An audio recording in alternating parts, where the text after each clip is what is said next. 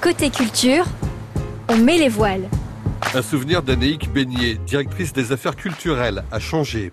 J'ai pensé à un spectacle que j'avais vu au festival Les Tombées de la Nuit à Rennes en 2009. Et il s'agit euh, d'un spectacle qui s'appelle Safari Intime de la compagnie Opéra Pagaille. Et j'avais pris mes places un peu euh, bah, comme euh, comme je prends mes places, c'est-à-dire je regarde juste le titre, je regarde même pas trop le résumé.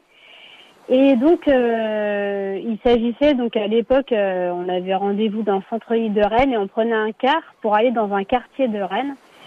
Et, et donc ça s'appelle Safari Intime parce qu'en fait il s'agit, euh, nous, spectateurs, de pénétrer dans un, un, quartier entier et en fait de découvrir les habitants dans leur environnement naturel, d'où le terme de safari, c'est-à-dire que c'est comme si des, on voyait des hommes vivre euh, dans leur quartier ou autrement dit, comme si on voyait des animaux vivre dans leur tanière, dans leur euh, dans leur réserve. Un souvenir, un objet. Eh bien, j'ai pensé euh, tout simplement un objet à mon Walkman euh, parce que quand j'étais euh, petite et ado, ben les vacances c'était vraiment le moment où j'écoutais de la musique tout le temps. donc à la plage, en voiture, je m'endormais, c'est sans doute pas bien, mais le soir avec mon Walkman sur les oreilles.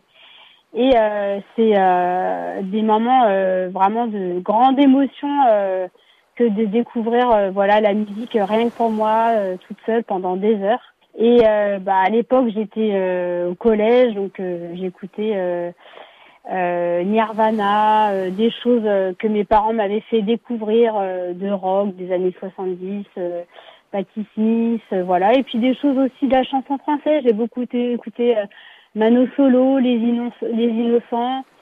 Euh, donc euh, voilà, beaucoup beaucoup de musique pendant pendant les vacances avec ce fameux Walkman et ses cassettes. Euh.